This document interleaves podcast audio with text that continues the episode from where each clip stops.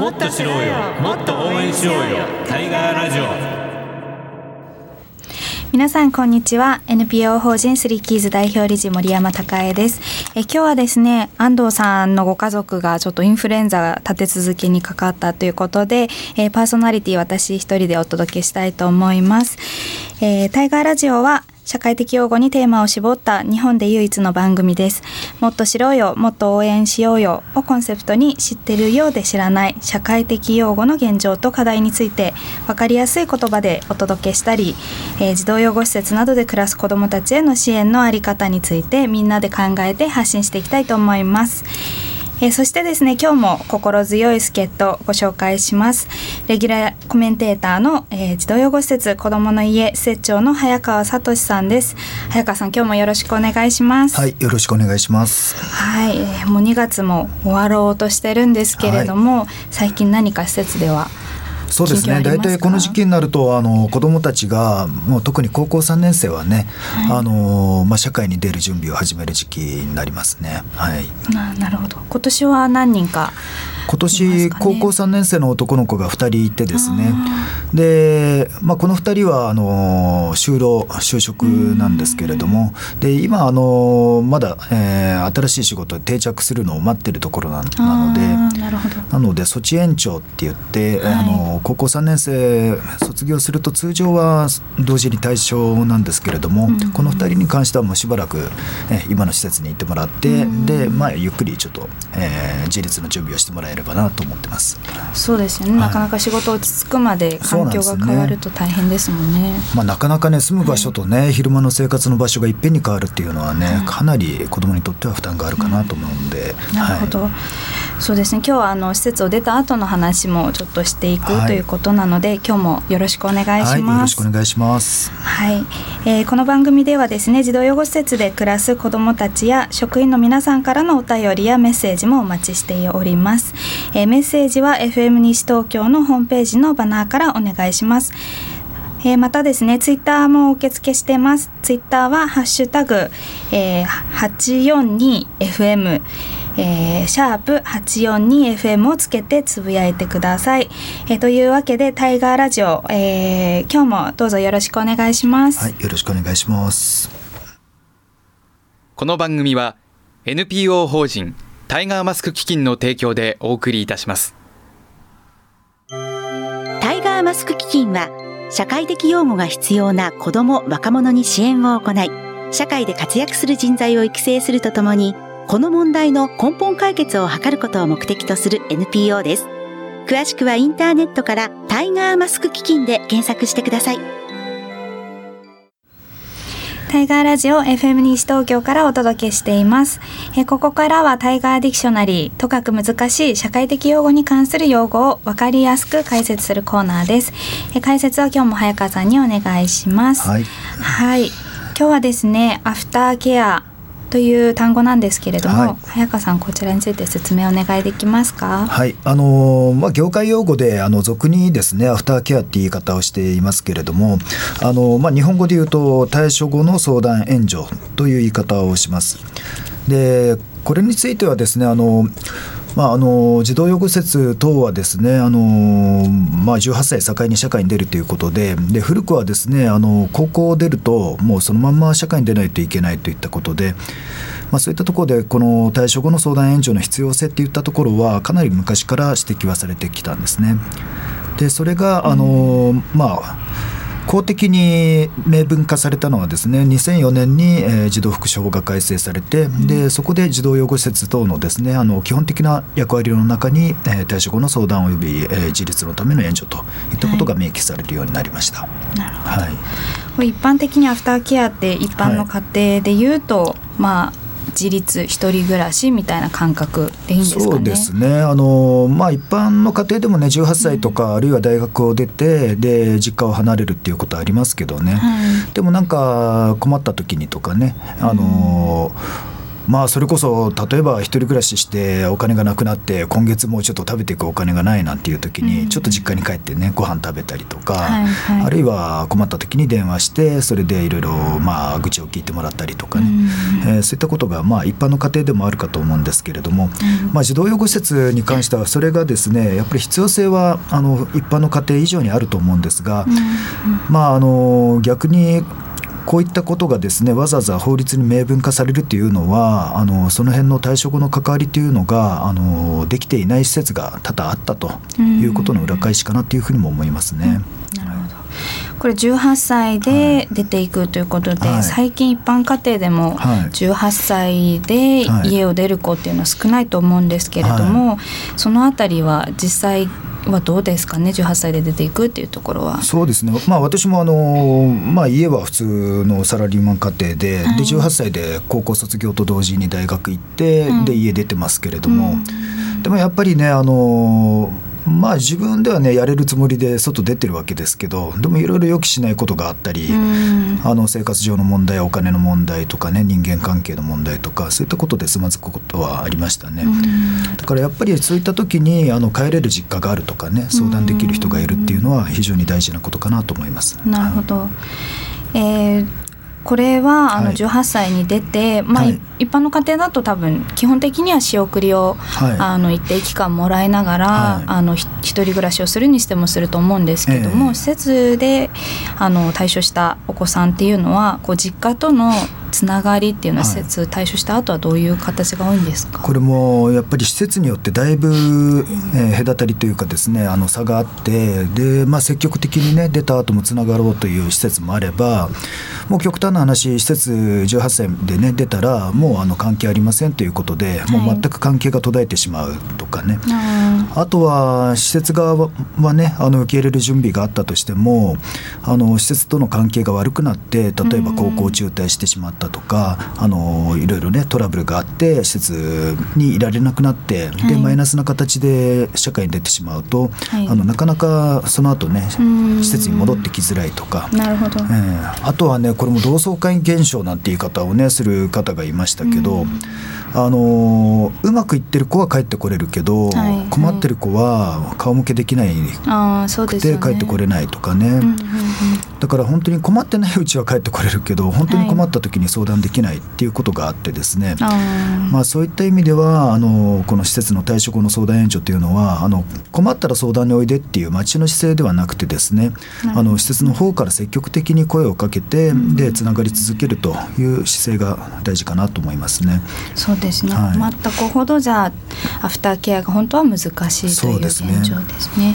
あのまあ、施設に来られるお子さんたち最近はほとんど親がいるけれどもうん。虐待でっていうことが多いと思うんですけれども、施設とのつながりではなくその本当の親と施設を出た後ってどういう関係性が多いですか、はい、これもまあ千差万別なので一概には言えないんですけれどもただやっぱり18歳とかね社会に出るまであの親とのね関係あの家庭復帰ができなかった場合にはですね大体の場合あのその出た後で良好な関係をね築き直すっていうのはやっぱり難しい場合が多いですよね。もう場合によって施設を出た後、まあ親も生活不安定な状況のね家庭が多くてで今度はねあの施設を出た子供に親がまあ頼ってくるとかね、でいろいろそのかえって親の存在が負担になってしまうなんてことも、まあ稀になるほどあるんですね。はい。じゃあまあはい。はい、なるほど連絡取ってる子もいれば取ってない子もいるけれどもそうですね。取ってるからといってこう、まあ、いいさあの支えになってるかっていうと、そうではない場合が多いかなと思いますね。はい。今後こうアフターケアのあり方について何かこう感じることとか、はい。あの早川さんなりにありますか？そうですね。あの前にあの研修でドイツに行った時にドイツの施設で、アフターケアどういうふうにしてますかって聞いた時に、はいはいっていう反応だったんですね。はいで比較的児童福祉に関してはあちら進んでるなっていう印象が強かったんですけれどもただアフターケアっていう概念がなかったんですね。っていうのはあの要するに大人になったら大人のサービスがあるからそちらへつなぐと、うんいうことだったんですね。だからそういった意味で言うと日本もねあの大人の社会がもう少しあのまあ、施設を出た子に限らずですねあの、まあ、生活困窮している人たちが孤立をしないような、ね、仕組みとか相談しやすい機関とかそういったものがあの整備されていればもしかしたら社会的養護の子どもだけねあの一生懸命支援しようとしなくても済むのかもしれないですね。ただそうは言っても現状はやはりあの施設を出た子どもたちのですねあの、まあ、18歳以下のですね低学歴低年齢で社会に出ていてそれでまあ社会的に孤立しやすいという状況を考えるとやはりそこはあの十分な、ね、あの社会的なあの支援機関というのがえー、揃っていないのでそこはまだまだ我々があの頑張っていかないといけないところですね。なるほど。今の話を聞いてちょっと思ったのが、はい、アフターケアってこう何歳ぐらいまで、はい、あの児童福祉の分野で担うのかがすごく難しいなと思ったんですけど、はい。はい、明確な線引きみたいなのあるんですか？これもですね法的には例えばアフターケアのあの予算なんかをあの自治体がつけるときに例えば東京だと対処後3年までとかね、はい、そういう定義をしたことはあるんですけれどもただあの法律でアフターケア何歳までっていうのは一切触れられてないんですね。だからあのアフターケアまあアフターケアっていう言い方がそもそも私もいまいちしっくりきてないんですけどね、あのいつまで常にこのケアのね、えー、受け手だということではないので、まあ、頑張れてる時は頑張れてるわけですけれどもね、例えばでも退職後30年40年とか経ってですね本当に40代50代60代ってなった時に改めて困ることっていうのもあるわけでそういった意味ではアフターケアに関してはあのいつからいつまでっていう区切りはないなというふうに思いますけどね。はいわかりました、はい、今日はあのゲストにもアフターケア担ってくださってる方々をお招きしてますので、はい、またあのこの後詳しく、えー、聞いていけたらと思います。はい、はい、ということでタイガーディクショナリー来月はどんなワードでしょうか？どうぞお楽しみに。タイガーラジオ FM 西東京からお届けしています。ここからはタイガーマスクの友のコーナー社会的養護についてさまざまな思いを持って活動されている方々をゲストにお迎えするコーナーです。今月のゲストは、えー、先ほどもあったようにアフターケアを担う譲り派の施設長高橋亜美さんとえー、職員の広瀬智美さんに来ていただいてます。えー、今回ですね、えー、コメンテーターの早川さんに呼んでいただいたということもあって早川さん簡単に、えー、ゆずり派さんの紹介をお願いしてもよろしいでしょうか？はい、ゆずり派はあの私がいる子どもの家という社会福祉法人で同じところでね、あのまあ事業所は別なんですけれども、あの一緒に、えー、活動しているところです。で、あの東京にはですね、あの地域生活支援事業という名称で、あのゆずり派ともう一つ日向ぼっこってね、あの12月にゲストで、えー、代表の綿井孝之さん来ていただいてますけれども、あのそこと2箇所ですね、あのまあ、社会的擁護から離れた人たちのこの支援というところに特化したあの機関になってますね。はい。で先ほどアフターケアの話施設側の、ね、課題を話しましたけれどもやっぱりどうしても施設によってその積極的に関わるところとそうではないところがあったりあとはあの対象者の側にもですねいやもう元の施設とは関わりたくないよっていう、ね、方もいたりとかだからなかなかあの出身施設だけでですねアフターケアを自前で担うということがうまく機能してない場合があって、まあ、そういったこの支援の隙間みたいなところをあの埋めるべく立ち上がったのがゆずり派かなと思います。うん、はい、ということで、えー、今日は、えー、高橋さんと広瀬さんに来ていただいてます。えー、高橋さん、広瀬さん、簡単に自己紹介とあのゆずり派の説明あのお願いしてもよろしいでしょうか？はい、あこんにちは。こんにちは。えー、アフターケア相談所ゆずり派の高橋と申します。今日は一段と声がハスキーです、ね、ハスキー ちょっとこの方がいいっていう 風邪ひいてこの声なんですけど。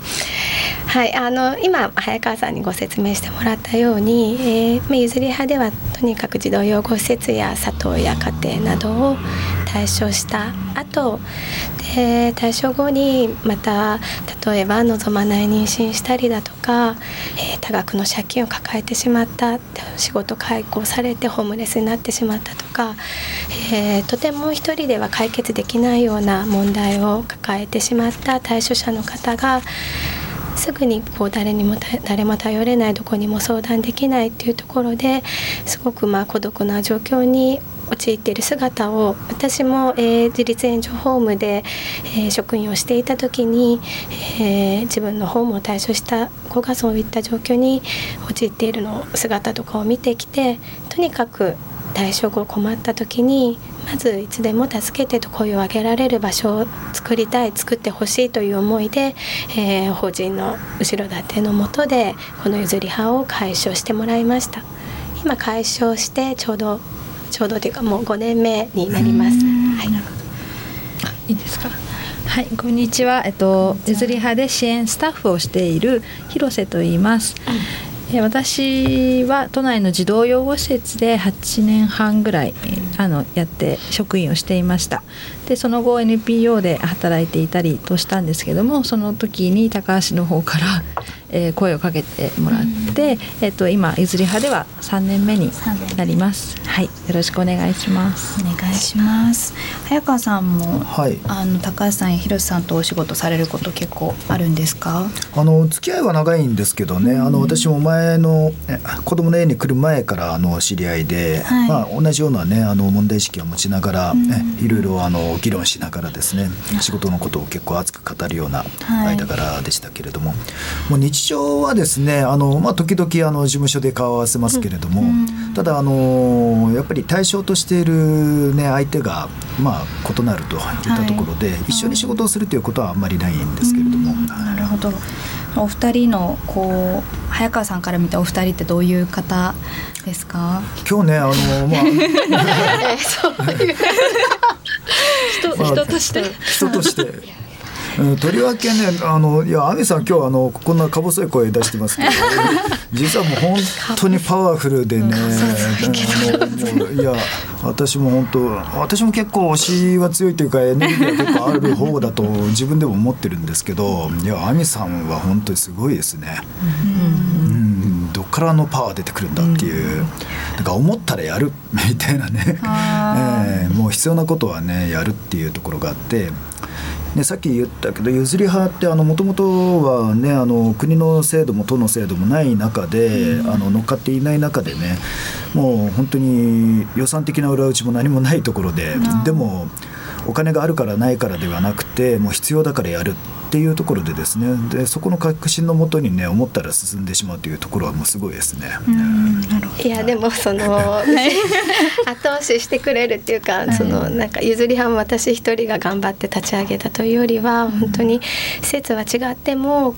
やっぱり困難な子どもたちをそれぞれの施設の職員がやっぱり見てきて、やっぱりそういった支援が必要だよねっていうところで、まあ、そういう思いを分かち合える仲間がいてサポートしてくれる、まあ、同じ法人の、え職員だったり理事だったりがいて本当にそういう人たちのもとで私もこう突っ走なんかやっちゃえってできるっていうのがあるので 本当にやっぱりそういう同じ思いでみんながそれぞれあるっていうのはいつも支えにはなってますね。まあ、そこら辺じゃね、あの広瀬さん、外側から見た譲り派と内側から見た譲り派とね、えー、それどんなね来てみたらどんなだったかっていうのも含めてね教えていただけると。そうですね。まあだから外側から見てると多分皆さんもそうかもしれないんですけどとにかくすごいすごいな どうやってやってんだろうみたいな。で、ね、声かかった時も「いやいや私無理ですから」みたいな「そんなできませんよ」みたいなこと言ってたんだけども亜美さん節で「ええ大丈夫大丈夫できるから。大丈夫大丈夫」でも入ったらどうなんですかね。無茶ぶりの嵐というか。とにかくやるしかない。あもう思ってたよりもやっぱりその施設時代を思い出すというか泥臭く正解もなく思いは先行しすぎないようにでもとにかく話し合いながら今一番と思うことを力を合わせてやっているみたいな感じで思ってたよりも地に足ついて泥臭くやってる感じです、はい、今って年間どれぐらいの方で特にどういう方が多くてこう一人の方がどれぐらい利用するかっていうその全体像が多分なかなか一般の方にはイメージしづらいと思うんですけどそのあたりどういう感じですか？普通にカウントしての相談件数は、まあ、これ延べ件数なんですけどだいたい年間に今こ何年かは1万件ぐらい相談件数。ただお一人で何百通もメールしてきたりっていうのも全部合わせての1万件なので、ただまあ1万件はもう確実に相談件数あるっていうのと実際の相談者の実数は300名程度でで譲り派の一つ特徴としてその300名の方全員が施設を退所した方々というよりは3分の1ぐらいはまず支援関係者その学校の先生とか施設の職員とか弁護士だとか実際にこう子どものだったりとか退所した方々の支援に関わってる方がちょっとこう行き詰まったりとかこういったケースどうしたらいいんだろうっていうところで譲り派に相談してきて。てくださってそこであこういう時はこういう対応をあのするといいですよとかあの弁護士さん紹介したりだとか、そういったサポートだったりとか、あとは施設対処者じゃない方からの施設の経験は一度もしていないっていう方からの相談も非常に増えててただその方がじゃあ対処者支援という名のもとに言うと対象外かっていうとたまたま保護されなかっただけの話で、話を聞いていくと逆になぜこの方たちが幼少期に児童福祉のもと何らかの支援を受けられなかったんだろうというようなケースばかりでその方々が何とか生き抜いてきて大人になってやっとどこかってなった時に例えば今もう家庭で暴力を受けてるとかまた望まない形で生産業ついてるだとか、まあ、さっき言ったようなホームレスだとか施設対処者ではないんですけどこんなことで困っている。って話を聞いていけば本当に壮絶な子供きを送ってきたっていう方々なのでそういう相談を聞いていや施設の対処者じゃないとどうのっていうのではもう断りきれないというのと大きくくくればっぱり社会的養護のもと保護されるはずだった方という視点で言えばやっぱり私たちが何らかの形で別にあの全ての支援をできるわけではないんだけれどやっぱり私たちがそこで一つ窓口になってってどこかにつないでいくっていうことは役割として当然かなという思いで、広瀬にも無理はさせてるんですけど そういう言葉をあこあそういうなんか相談も無限に断らないっていう形で。から支援者の方施設出身の当事者の方、えー、出身でない方、うん、結構さまざまな方から相談いただいてます。大体施設1819ぐらいに出ると思うんですけれどもあの譲り派さんに来る年齢的に一番多い年齢ってあったりしますか？そうです。ややっぱり20代から30代の方が多いと思います。やっぱ子供じゃなくなるっていうと変ですけどもあの児童としてのサービスが一気になくなってもう大人大人社会でやっていかなきゃいけないって時に、まあ、つまずいてって方たちが多いと思うんですけどもでも上はもう50歳60歳の方からの相談っていうのも、まあ、確実にあったりもするんで、はい。こう今お話を聞いてると、まあ、もし未成年であれば児童相談所とかこうあの大人であれば女性相談婦人相談とかと役割もちょっと似てるのかなという印象も受けたんですけど違いとかもしくはこう何か特徴とかってありますか？あの結構いつもいろんなとこでお話しさせてもらうんですけど、はい、譲り派をこう立ち上げようと思った時にいやわざわざ譲り派さんが、まあ、あなたたちが社会的養護を巣立った子の支援なんてやらなくても例えばまず職をなくしたホームレスになった家がないっていう子は生活保護の窓口は各自治体にあるじゃないか、えー、であったりとかまああとまあ DV とか性被害を受けたりは女性支援の女性相談の窓口も各自治体にある。で弁護士の介入が必要な法的な、えー、問題が絡む相談はお金がちょっとなかったり困ってる方は法テラスに行けばいい。みたいな形で、うん、あの東京都や厚労省に、まあ、こういう相談所を作りたいっていうので掛け合った時にいやあるから大丈夫だみたいなことを言われたんですけど、既存の大人の支援ってまああるはあるんだけどじゃあそれが十分に周知されてるかっていうとまたハテナマークで、さらにじゃあそれが活用する方に困っている方にとって活用しやすい窓口かっていうと非常にそこが遠いというか活用しづらいとか一度は相談してみたけれど、うん、あなたまだ若いから大丈夫とか、うん、結局その困っている人にとって、えー、十分な機能なされてないがゆえの施設対象者の方の困った姿っていうのが見えてきたので、うん、ちではまあうちで全部の支援を担うではなくてうちも最終的には既存の支援につないでいくってことはもちろんやっていくんですけど窓口としてまず相談くれた方が安心してまずいろんな困ってることを話してもらってじゃあそういう場合にはこういうものが利用できるよって一緒にじゃあその手続きをしていきましょうっていうようなことでうちもなければなんかなくて済むならそれでいいんですけど公的な支援で賄いますよと言われてそこが支援必要な方に十分に行き届いているであればうちのような相談所は必要ないと思うんですけどやっぱりそれがきめ細かにというか十分に活用されてないことのこの相談件数だったりするのかなというふうに思っています。まあ、その辺あの日本のね特殊な状況だと思うんですよね、さっきドイツがあってちょっと言いましたけどね。例えばあの生活保護の補足率って言いますけどね、あの生活保護を受ける資格がある人要するにそれだけあの基準よりも低い水準貧困な状態で生活している人でで実際生活保護を受けられている人って2割しかいないんですよね。で、受給しているパーセンテージもあの、まあ、1.6%ぐらいですけどこれ国際的にも極端に低くてだから日本の特徴としてはね本当にいつも言うんだけど自己責任がすごくベースになっていて、でサービスをねお役所に求めるのもこれ申請するのも自己責任、で場合によっては生活保護もいやあなた働けるでしょ？っていうことで、あの資格があるにもかかわらずねあのそこで、えー、まあ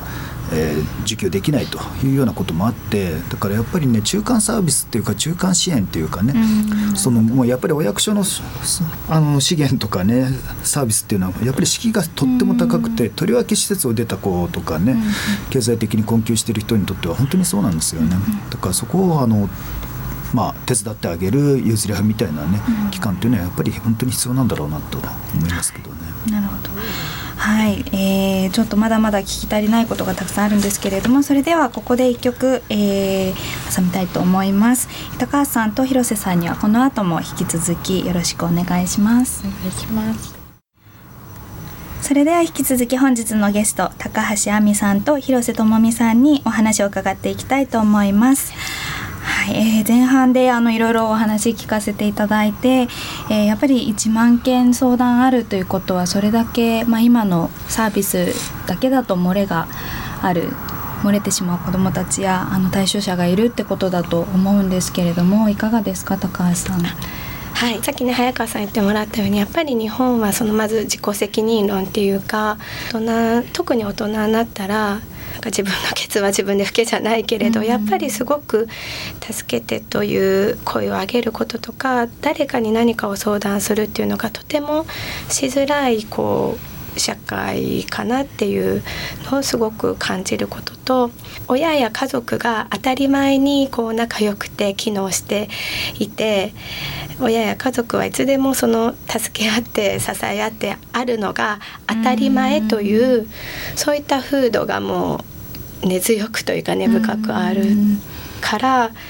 余計にそのいや親は頼れないどころか親から暴力振るわれてるとか搾取されてるとか親とはもう縁を切りたいぐらいなんだとかそういったことも合わせてこう人に説明する相談するっていうのが非常にしづらい。あとともすると私たち相談機関、えーと、支援をする支援をするというか相談を受ける側がもうえなぜ親は頼れないの？家族に相談したの？みたいなところから相談が始まってしまう。親や家族を相談できるのだったらわざわざこんなところ来ないよっていう話でなんか前提をもうもういよいよなしにしてほしいというか連帯保証人や何でもまず親に親がなれないのはなぜっていうところから今本当にアパート借りるのも就職するのも身元保証人だ連帯保証人だってそれを頼める親や家族がいない特にまあ施設の対象者の方や施設対象者の方でもない親家族を頼れない方はそこから本当にもう大変というかその説明をすることからすごい苦しい思いをしているっていう方がたくさんいるっていうことを知ってもらいたいなと思いました。確かにその私もこういった話をするとこう親がそんなはずないじゃないかっていう声よく聞くんですけども、そのなんでそういう親がいるのかとか、その親の現状ってもう少し聞けたりしますか？親の現状、うん、親に頼れないのはなんでかっていうところもう少し皆さんにもそうですね。まあその私たちがこういう仕事をしながらすごく問題意識として感じてたのがやっぱりその親に対する支援っていうのがまた日本ってすごく足りてないっていうところをすごく感じていてただ責めるただあの犯罪者扱いするただなんか罰則を与えるみたいなことではなくて、えっと 親を支援してその結果その先にいる子どもたちもあの家庭で育っていけるっていうところがやっぱりすごくないなっていうところで、まあ、あの微力なんですけども3年ぐらい前から、えっと、マイツリーペレンツプログラムという、えー虐待をしてしまっているお母さん向けにプログラムを始めてるんですね。であのこの間3回目が終わったんですけどもやっぱりそこに来てくれるお母さんたちを見ているともう虐待はしているもう周りから見れば虐待行為をしているんですけれども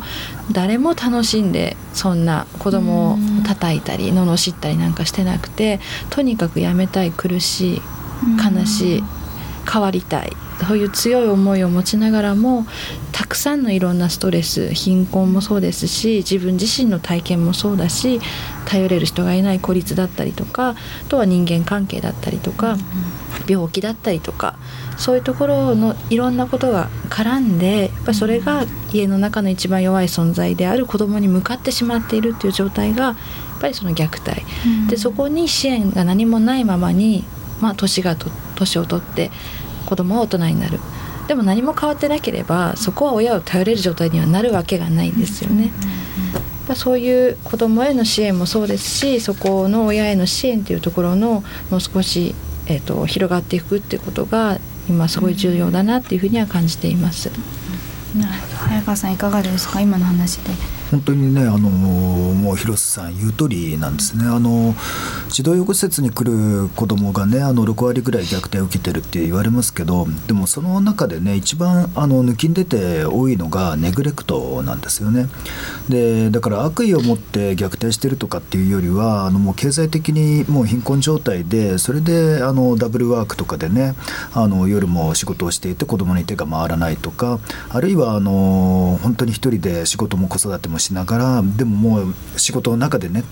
もう日常の生活で溜まったストレスがもうね悪意はないんだけれどもでも一番弱い子供に向いてしまうとか、うん、まあ、そういったところでねお母さんたちが孤立をしてそして吐き口を見つけられずにそして子供が不利益を被ってるっていう構造がねやっぱりあるんでそこに対して働きかけていかないと、うん、自己責任でお母さんたちをね非難する、まあ、お父さんも含めてですけれども、まあ、そういった自己責任の考え方では物事は全く解決しないっていうのは本当に言われる通りだと思います。ちょっと質問変えさせていただいてお二人とも、えー、児童養護施設や自立援助ホームでも働いてきたと思うんですけどそもそもお二人がこの業界こう入った理由っていうのは何ですか？私あの、まあ、簡単に言うと母親自分の母親が、えっと、小学校の教員をずっとしていたんですけど、うん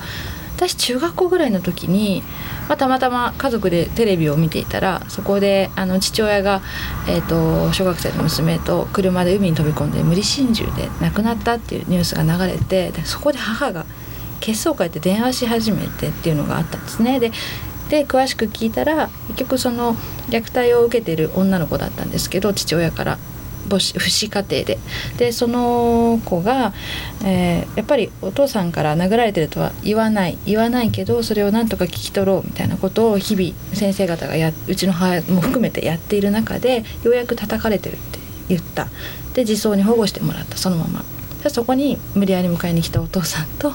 無理心中でっていうことがあってもうそれすごい私中学生すごくショックでしかもなおかつその父親もすごく悩んでたんだなんてことを聞いて、うん、訳が分かんなくなっちゃって。その出来事がものすごく印象に残ってたんだと思うんです。でもその後別にこの業界で働こうとは思ってなかったけど、まあいろいろ点と点がつながってでもう社会福祉学科しか入れる学科がなくて、大学も1個しか受けないでで結果なんか流れるように。でも児童養護施設というよりは家庭支援センターみたいな、あの親も子も一緒にこう支援できるところを探してたんですけどやっぱ新卒で子育て経験もなくて、あなたどうやって母親のね苦しみとか共感して相談乗れるのみたいなことを言われちゃって児童養護施設で、まずは子どもたちと過ごそうっていうので入ってきたのが多分きっかけだったと、なるほど自覚してます。あ高橋さんいかがですか？そうなんかすごいかっこいいこと言えるといいんですけどななんかすごい すごい志があったわけでもない、うん、あでも私あの小学校の高学年なんか23年ぐらいちょっと父親にすごい暴力振るわれてた時があってその時にすごい自分もあ荒れてっていうかあのすごく友達にあのひどいことしたりだとか万引きして捕まったりだとか、こういうの見ていいのかな？いいか、まあ、万万引きやりまくったりとかそういういろいろあ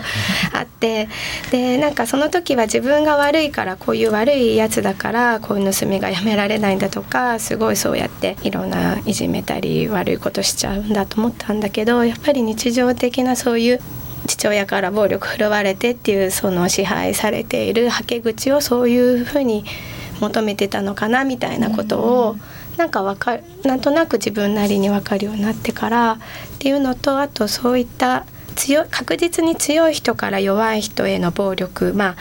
親から声とか男性から女性とか権力がある人から何も持たない人にっていうかそういうところにわーっとなんか 気持ちが高まるっていうかパッと高ぶるものがあってそんなのもあったりとかあと社会事業大学しか受かんなかったとか学費が そこは安かったとかいろいろ重なってのことなんだけど自分はすごく苦しいと思って一番苦しいと思って生きてきた時はその小学校56年生ぐらいだったから、でもそれがあって。ての今、まあ、原動力みたいなところにはなっているかな。あともちろん出会ってきた子供たちとかの出会いがなかったらまあやれてなかったなっていうのはあるんです。はい。何かこう実際に職員の方とか、うん、こういったお仕事に疲れて変わったこと気持ちなりご自身の中で変わったことってありますか？変わったこと。うん。あ。これを目指しいろんな形で目指してきて実際に関わってみてこう親に対してなり社会に対してなり。あなんか私結構本当に自分が幸せだったらそれでいいみたいなそういう自己中心的なまあ今もそういうところあるんだけど でもねやっぱりそれじゃあ結局自分の幸せに返ってこない。ってていうことはすごく学んだっていうかあと私も一応自分の子供がいるんですけど例えば自分の子供がすごくよくできてきちんと成長できて自分の子供がだけが幸せだったら自分の子供は私たちと家族は幸せかっていうと全然そうじゃないっていうことがすごく分かるようになったのはこの仕事を通じて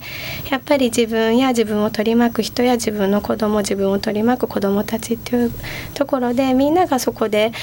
なんか笑顔になったり豊かになっていかないと結局なんか自分の幸せにも返ってこないじゃないけどなんかすごいかっこいいこと言ってるみたいなんですけどでも本当にそうだなっていうのは思うようになったからなんか自己の利益の追求とかだけじゃない頃の学びっていうかそれは支援や出会う人たちを通じて今も教えてもらいながらやっ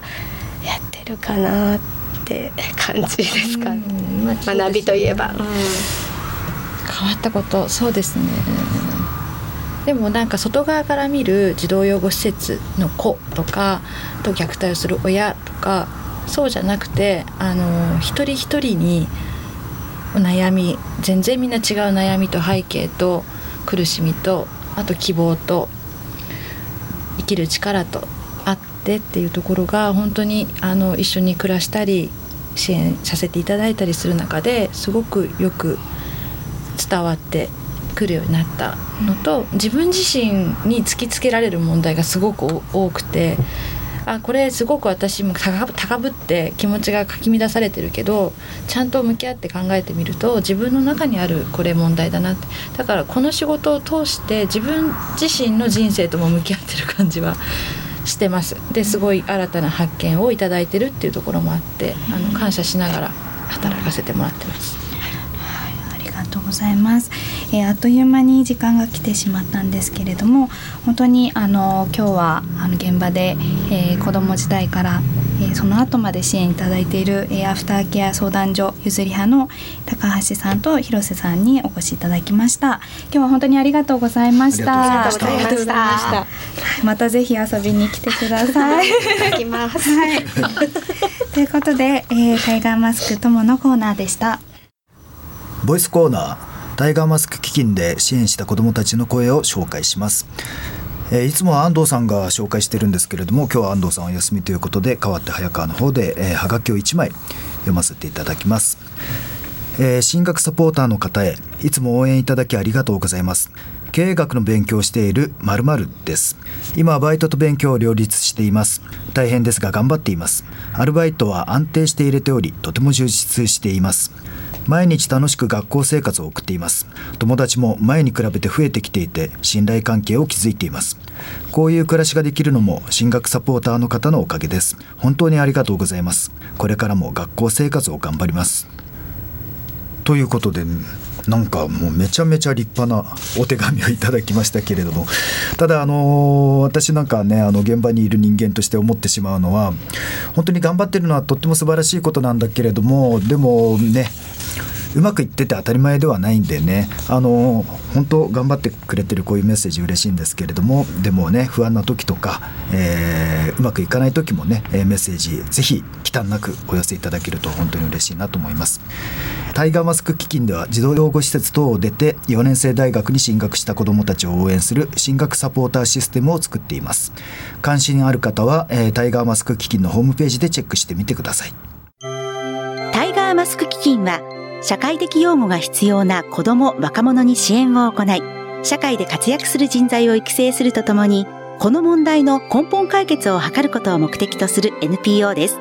詳しくはインターネットからタイガーマスク基金で検索してください。タイガーラジオそろそろお別れのお時間となりました。今日いかがでしたか、はい、なんか日頃得られない刺激を本当ですか？どんな刺激だろう手手の手汗かく感じで。はい。でもあのすごくあのいい経験になりました。楽しかったです。ありがとうございます。はい、高橋さんももし告知などもあれば一緒に。はい、はい、一個言いたいこと。言いたいこと、あの正しいなんか正しいことの押し付けを、えー、支援者はしすぎかなっていうのがいつもあって、これが正しいからとか、なんかねそういうのがも自分たちも気をつけないとなって自分のたちの正しいが相談くださる方や困難な中生きてきた方にとっての正しいかどうかなんて関係ないというかやっぱり困った方の目線視線あの視点に立って、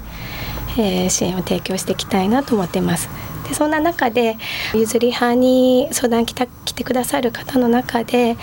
ぱりなかなか就労をつけないという方でにへの支援で、えー、緩やかに、え、働ける場所の提供をということで譲り派工房をこの今年の1月に、えー、開所しました、えー、この工房でまず、えー、ジャム作りを、えー、うちのスタッフとあと、えー、利用者の方来てくださって作っています。でこのジャムの、えー、売り上げは、えー、働く方の賃金になったりあと譲り派でやってる収穫基金につながったりしてるので、えー、またこれからどんどん販売も始めていくのでよかったらご購入ください。これはゆずりはさんのホームページで買えるんです、ね？はいえっと、そうですね。ホームページやフェイスブックでまた上げていくので、はい、はい、ぜひここでもまた宣伝してください。はい、お願いします。ありがとうございます。